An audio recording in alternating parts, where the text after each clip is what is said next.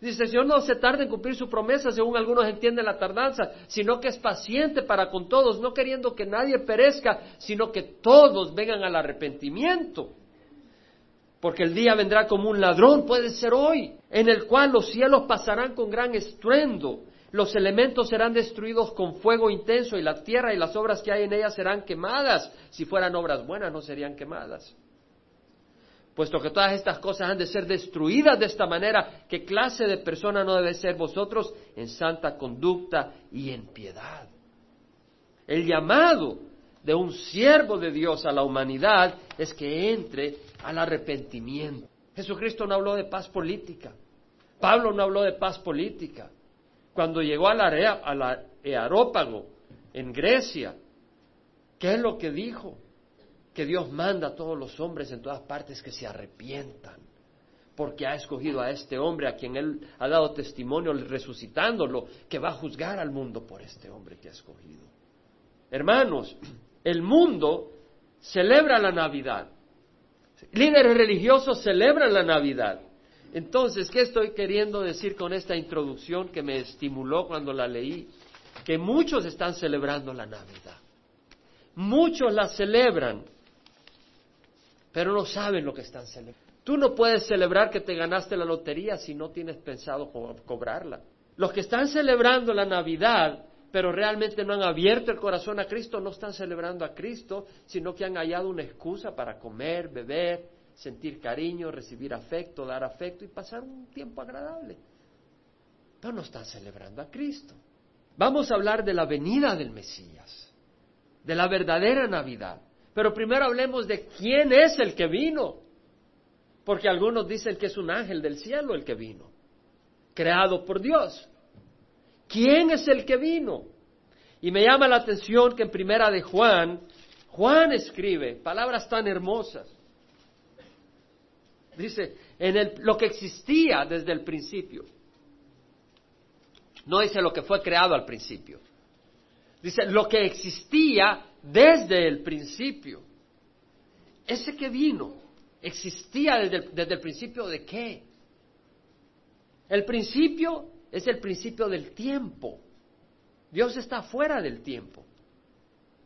Dios no es limitado por el tiempo. Cuando nosotros vayamos a la presencia de Dios y venga un cielo nuevo y una tierra nueva, no va a haber tiempo, vamos a estar separados y alejados del tiempo. Dios está fuera del contexto del tiempo. Y Dios existía. Entonces Dios creó, en el principio creó Dios los cielos y la tierra. Cuando creó, también creó el tiempo, el espacio, la materia y todo. En el principio ya existía Cristo.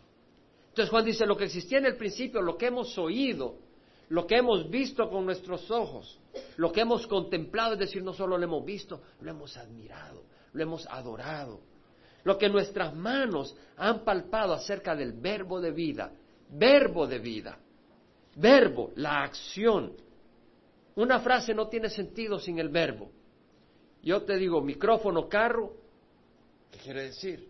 Ahora te digo, llevemos el micrófono al carro. Ah, tu vida no tiene sentido sin el verbo. El verbo de vida, pues la vida fue manifestada y nosotros la hemos visto y os anunciamos y os damos testimonio, la vida eterna, la cual estaba con el Padre. Jesús es la vida eterna, no solo el que da vida eterna, pero vida. Jesús es vida. No hay enfermedad, es salud, pero no solo física, sino espiritual. Nosotros somos seres espirituales, no solo somos materia. El hierro, el potasio, el calcio que nos forma no tiene capacidad de decidir, no tiene capacidad de, elegir.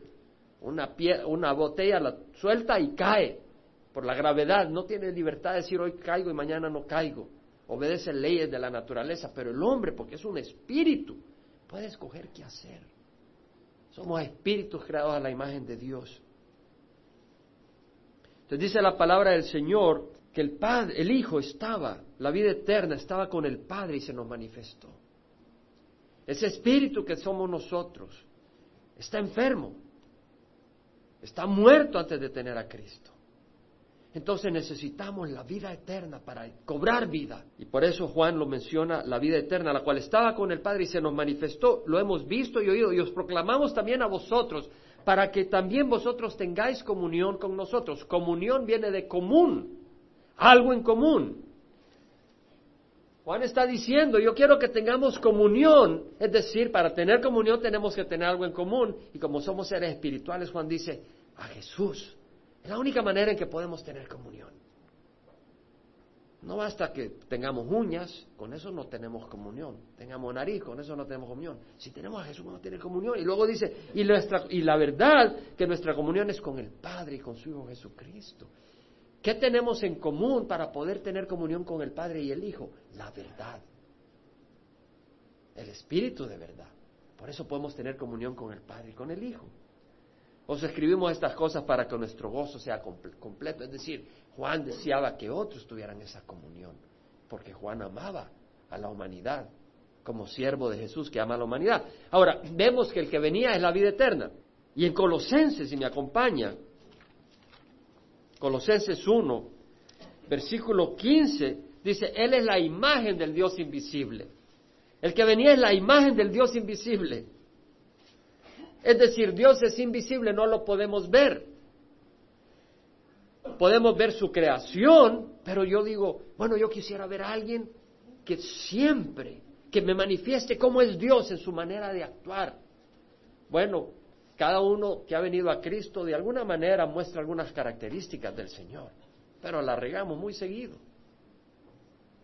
Y antes de que viniéramos, tiempo de los profetas, etcétera, siervos de Dios también, eran imperfectos. Moisés no pudo ni entrar a la tierra prometida por su imperfección.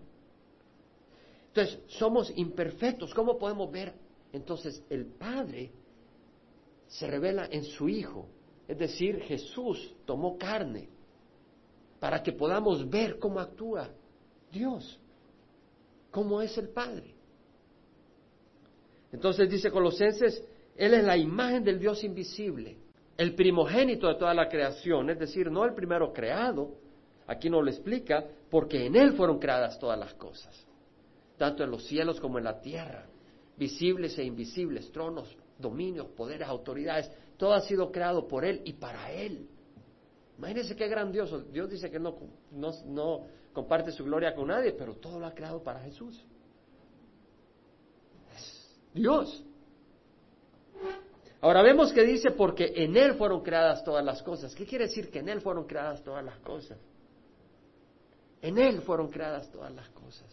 Es algo interesante. Si se va a Efesios 1, Pablo dice en el versículo, en capítulo 1, que cuando Dios resucitó a Cristo, lo sentó a su diestra en los lugares celestiales. Y en el versículo 21 dice, muy por encima de todo principado, autoridad, poder, dominio y de todo nombre que se nombra, no solo en este siglo, sino también en el venidero. Jesucristo está encima de cualquier nombre, de cualquier nombre. Y todo lo sometió bajo sus pies y a él lo dio por cabeza sobre todas las cosas a la iglesia, la cual es su cuerpo, la plenitud de aquel que lo llena todo en todo. Vemos que Jesús llena todo. En Colosenses leemos de que todo había sido creado por medio de Él y para Él y que en Él todas las cosas permanecen. Y que en Él fueron creadas todas las cosas. En Jesús fueron creadas todas las cosas. En Jesús fueron creadas. En Él. Y en Efesios dice que Él lo llena todo. Y en Efesios 4.10 dice, en el 9 ascendió, y en el 10 dice, el que descendió es también el mismo que ascendió mucho más arriba de todos los cielos para poder llenarlo todo. Y en Efesios 4:10 dice, en el 9 ascendió y en el 10 dice, el que descendió es también el mismo que ascendió mucho más arriba de todos los cielos para poder llenarlo todo. ¿Qué quiere decir eso? Que está en todas partes. Pero Dios llena todo. No lo podemos entender. Porque tenemos una mente humana, natural, y no entendemos la naturaleza divina. Pero Dios ocupa todo. Y Jesús lo ocupa todo. Por eso todo fue creado en Él. Él no dijo, sea ahí la luz. Él estaba allí. Y la luz fue creada en su presencia, dentro de su presencia.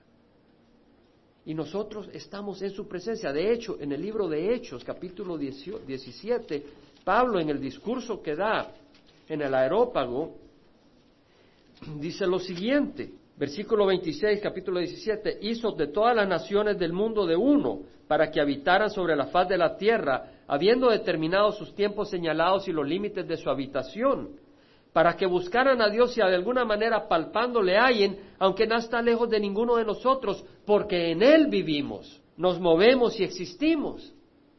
Es decir, Dios llena todo. No es una persona como nosotros con carne y hueso. No lo podemos entender, no podemos entender la naturaleza divina, pero podemos comprender esta verdad. Entonces, ¿qué quiere decir esto? Lo que quiero decir es que el Dios del universo fue el que nació hace dos mil años, como un niño. Dejó todo eso, dejó su poderío, no dejó de ser Dios, pero se limitó a ser hombre. Juan dijo, en el principio estaba el verbo y el verbo estaba con Dios y el verbo era Dios. Y él estaba en el principio con Dios. Y todas las cosas fueron hechas por medio de él y nada de lo que ha sido hecho fue hecho sin Él. Y el verbo se hizo carne y habitó entre nosotros. Ese Dios que llena todo, ascendió, dice Efesios, hasta lo más alto de los cielos para llenarlo todo. ¿Qué quiere decir? Él que se había limitado como hombre, siguió siendo hombre, pero ahora glorificado, tomó de nuevo su posición gloriosa y llenó todo el universo. Entonces Jesús está en todas partes. Él llena todo. Ese es el que vino hace dos mil años. ¿Y por qué vino? Porque somos pecadores. Porque nos ama. Y porque Él nos llama al arrepentimiento. Él llama al hombre al arrepentimiento para que podamos entrar al reino y disfrutar de su presencia. Vamos a leer en Lucas el relato del nacimiento del Señor. ¿Me acompañan? Capítulo 1 de Lucas. Vamos a empezar con el anuncio de Juan Bautista que iba a nacer. Dice, hubo en los días de Herodes, rey de Judea, cierto sacerdote llamado Zacarías, del grupo de Abías, que tenía por mujer una de las hijas de Aarón que se llama Elizabeth. Ambos eran justos delante de Dios y se conducían intachablemente en todos los mandamientos y preceptos del Señor. No tenían hijos porque Elizabeth era estéril y ambos eran de edad avanzada.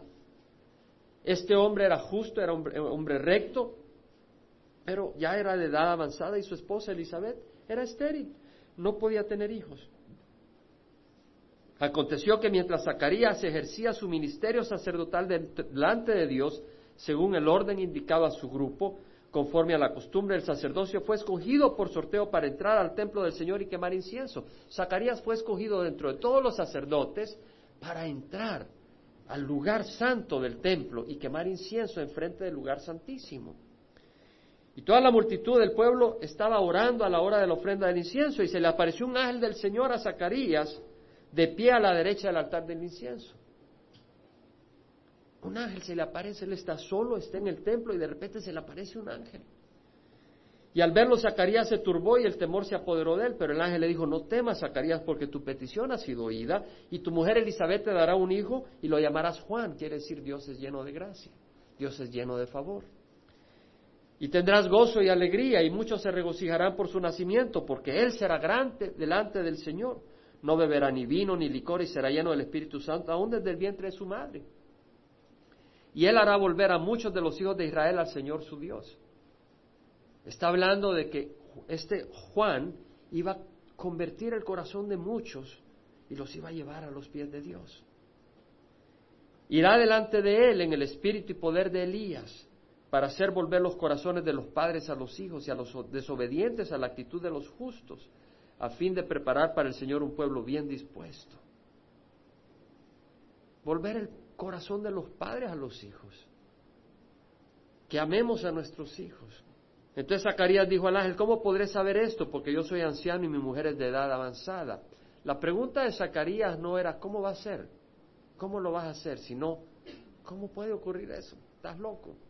No le dijo así, pero fue lo que prácticamente le dijo nuestro propio, lenguaje. ¿Cómo, va, cómo, va, ¿Cómo voy a yo dar, cómo voy a impregnar a mi esposa? Ya estoy anciano. ¿Cómo mi esposa va a tener hijos? Ya está mayor y está estéril.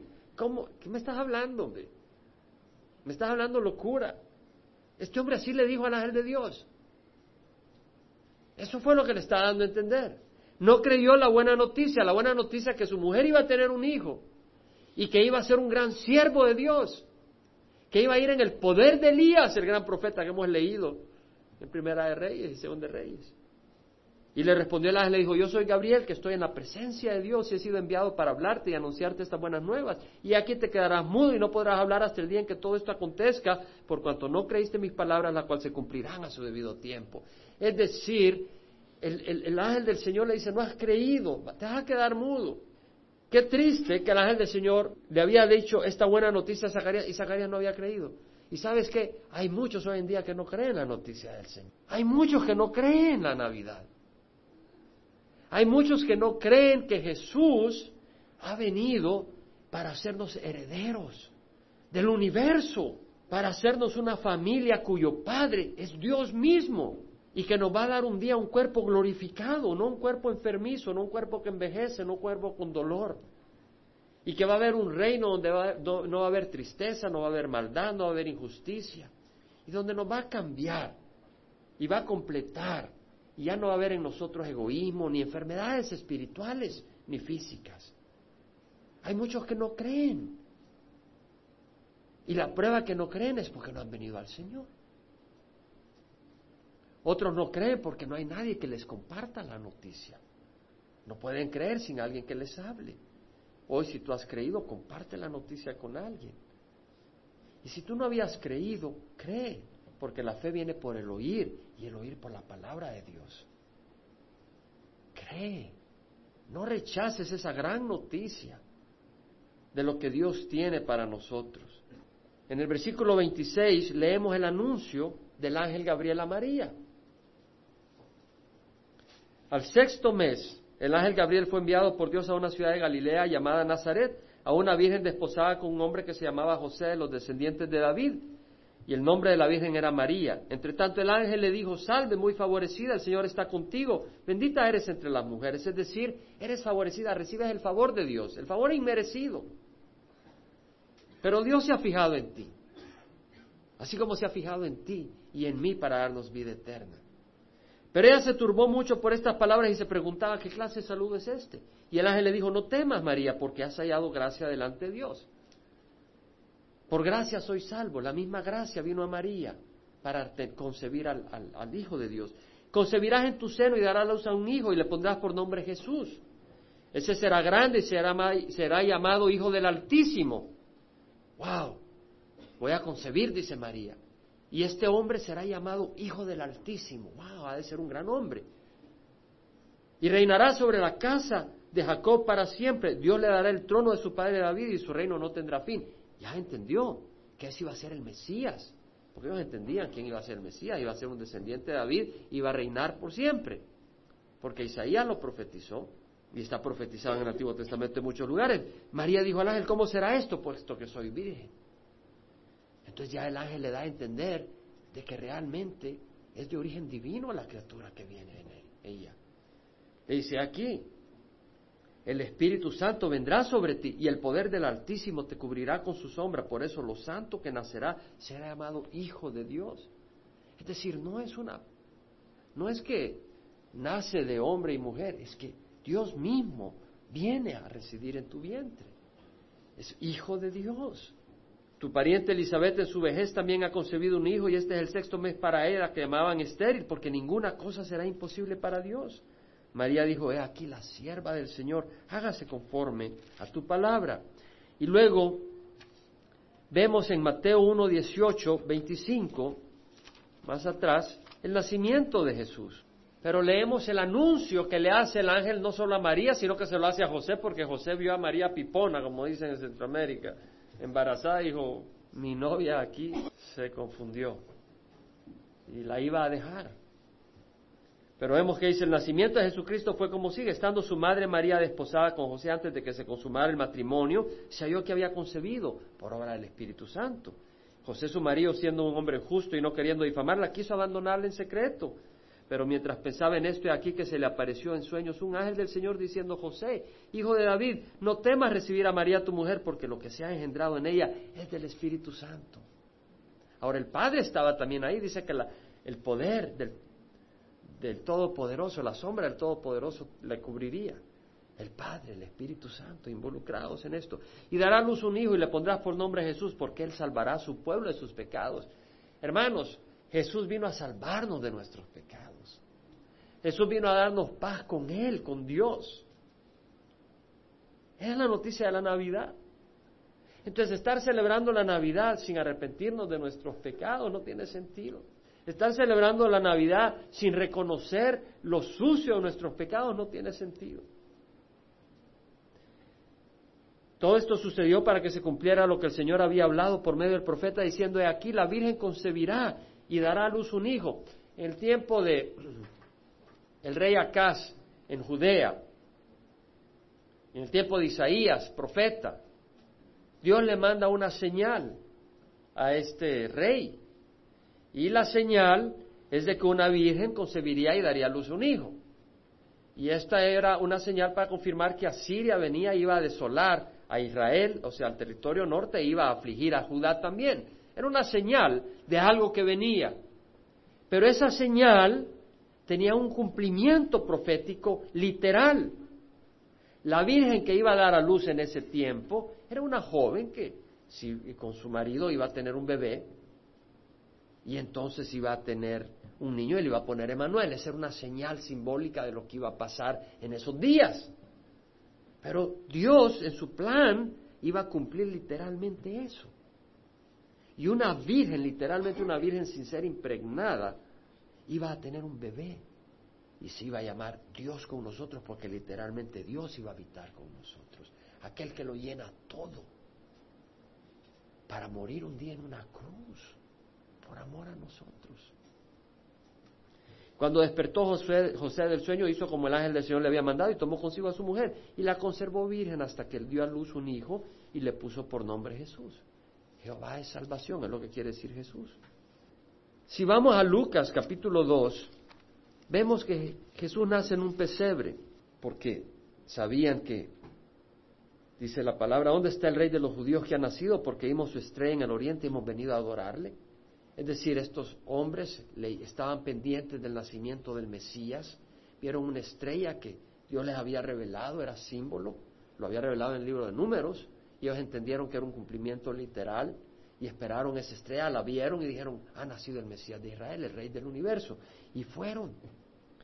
Cuando lo y llegaron a Jerusalén, cuando lo vio el rey Herodes se turbó y toda Jerusalén con él.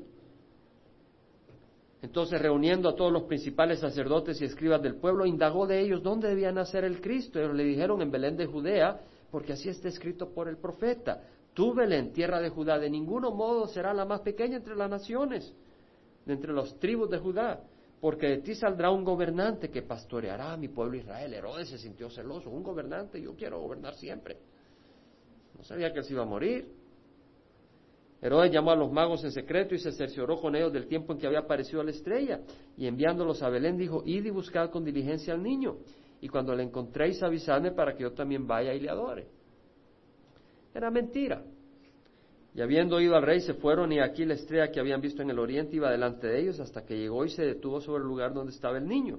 Cuando vieron la estrella se regocijaron sobremanera con gran alegría y entrando en la casa vieron al niño con su madre María y postrándose le adoraron y abriendo sus tesoros le presentaron obsequios de oro, incienso y mirra.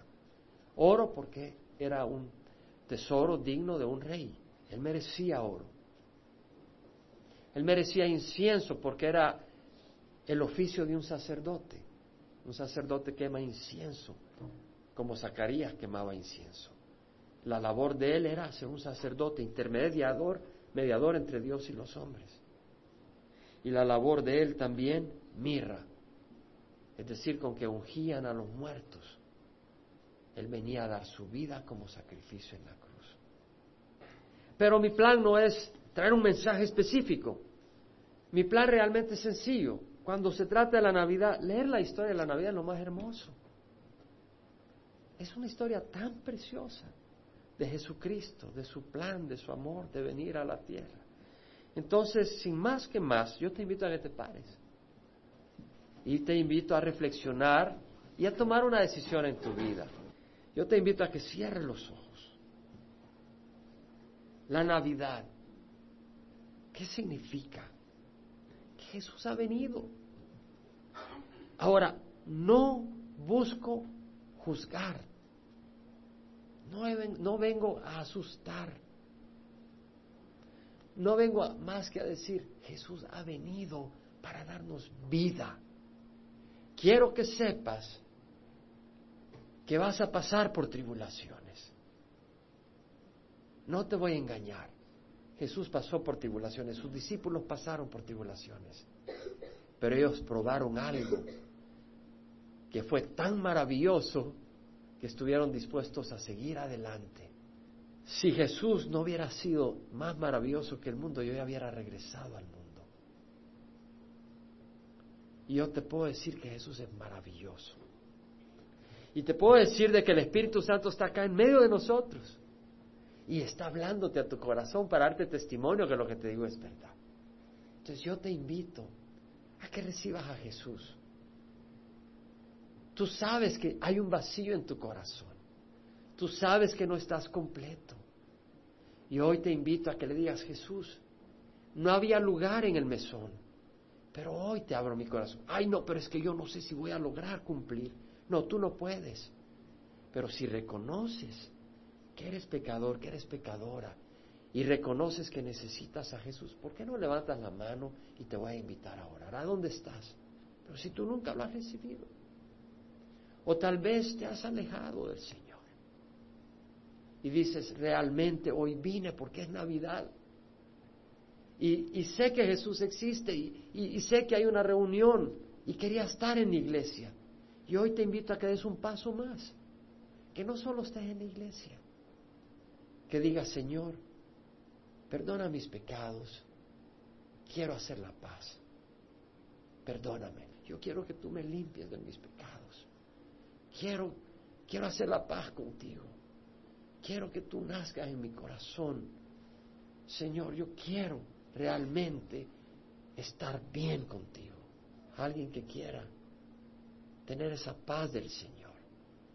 El Señor te invita. Ahí donde estás, ora conmigo. Padre Santo, perdona mis pecados. Padre Santo, yo quiero estar bien contigo. Padre Santo, te doy gracias. Que tu misericordia es nueva cada mañana. Y hoy, Señor Jesús, acepto el perdón de mis pecados. Y acepto tu sangre que me lava de toda maldad. Gracias, Señor. Limpia de toda maldad mi corazón y ayúdame a caminar contigo en santidad. Te doy gracias, Señor. Y aquellos que están en esta congregación o fuera, que conocen al Señor, hoy te invito a que ores conmigo, a que le des el mejor regalo al Señor. El David dijo, Señor, limpia mi corazón, crea en mí un corazón limpio y puro y renueva un espíritu recto en mí. El Señor quiere darte un corazón agradable. Nuestra mejor oración es, Señor, cámbiame y que mi corazón sea agradable a ti. Eso fue lo que dijo David. Que las palabras de mi boca y la meditación de mi corazón sean agradables a ti, Señor mío, roca mía y redentor mío. Te invito a que te unas conmigo a ofrecerle esa oración al Señor. Padre Santo, en esta Navidad, Señor, te damos gracias que tú nos has provisto alimento, nos has provisto techo y nos has provisto tu amor. Y nos has provisto un lugar donde reunirnos y considerar tu palabra y considerar tu mensaje y recibir el testimonio de tu Espíritu. Te damos gracias, Señor. Te damos gracias, Señor, que hay una esperanza en Jesús que Jesús viene pronto, que puedo esperarle y saber que este mundo no es todo. Te damos gracias, Señor. Y Señor, te rogamos que tome nuestro corazón, lo moldees y Señor, modifica nuestra manera de pensar y límpianos, Padre, para que seamos agradables a ti. Te lo rogamos en nombre de Cristo Jesús. Amén. ¿Has contemplado a Jesús hoy? En el corre, corre, ¿has contemplado a Jesús? Déjame darte este regalo a ti hoy. Invitarte a contemplar a Jesús y su belleza. Contempla al Señor, es el mejor regalo que puedes tener. Contempla el regalo de Dios para ti. Contempla a Jesucristo. Considera a Jesús y dale gracias. Y bendícelo, háblale a Él. Te damos gracias, Señor, porque tú eres bendito, tú vives y reinas. Te damos gracias que nos has dado a tu Hijo Jesucristo. Nos has dado vida eterna. Señor, te rogamos que vayas con nosotros, que tu gracia, que tu amor, tu paz nos envuelvan y que podamos agradarte, Señor, con la actitud de nuestro corazón. Que, Señor, haya ese espíritu de tu paz y de tu amor y que nos gocemos. En nombre de Jesús te lo rogamos. Amén.